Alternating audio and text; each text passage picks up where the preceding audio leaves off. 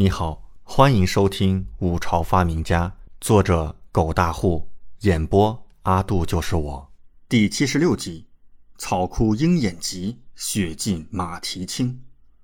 听到李准的话，李仲、李乾二人顿时一脸得逞的冷笑，太子眼眸也动了动，闪过一丝冷意。李准是个废物，无半分才华。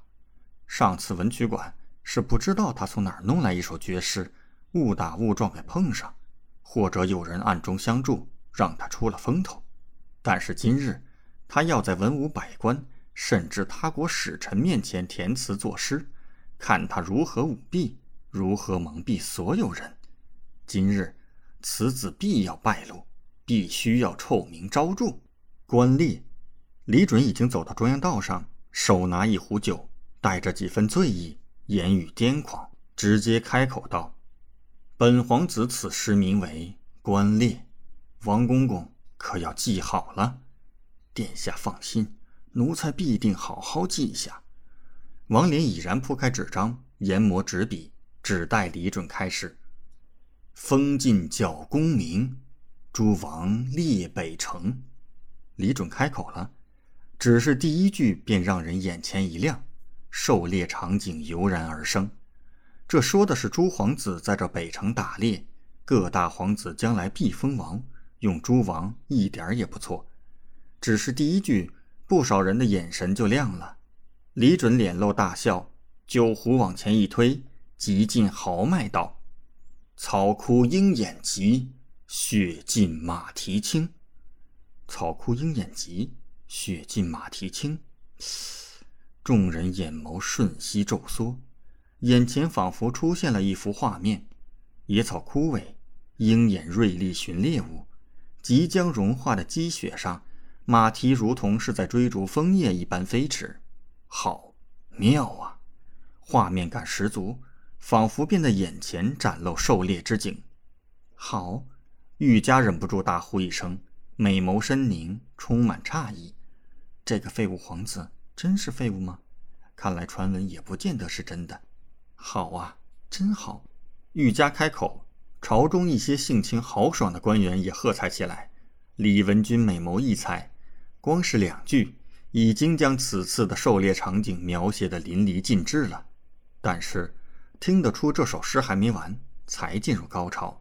赵飞儿和王嫣然瞬间兴奋地捏紧粉拳。果然，殿下诗才绝艳。一时间，连李正都微微点头，神色有些错愕。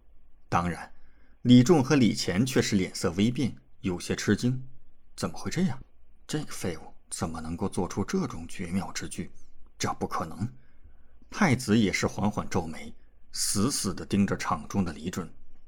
赵香凝姐妹美眸惊诧，朱唇微张，愣愣地看着他，显然也是被惊住了。已出两联，李准笑笑，推壶饮酒，豪爽地大喝了一声，继续道。忽过金龟市，还归细柳营。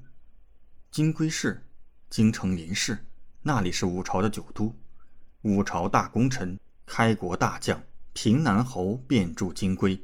细柳营，五朝太祖皇帝当年打天下时，便就是在细柳这个地方起兵，然后一路南下，最后打下李氏江山。前两联写出猎，那这一联便是在写猎龟。用这两个地名入诗，让人联想到太祖皇帝和平南侯这等千古王侯，意在表明来日他李准封王亦当如此。一重多义，与前两联塑造的形象相融合，实在是妙。此联一出，群臣已是满面震撼。好一个英姿飒爽的王侯大将形象，深入人心。李准目光一扫，扫过众人。语调缓缓一转，神情有些慵懒，同时整个人也是有些醉意朦胧的回首，念出最后一联：“回看射雕处，千里暮云平。一弦静至，如是吐起还落。千里无垠的大地，暮云笼罩着原野，盛况之后的宁静。霎时间，整个宴会一片死寂。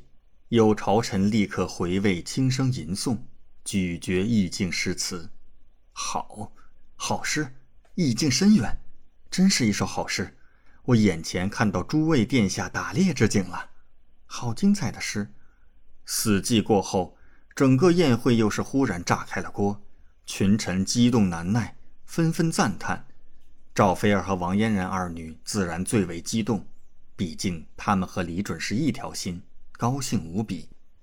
李正也是眼眸紧缩，神色有些震撼，沈括闭眸回味，赞叹道：“此诗，我沈某人愿再评为千古绝诗。”群臣哗然，太子三人早已经是脸色铁青，捏紧拳头，甚至死死咬牙。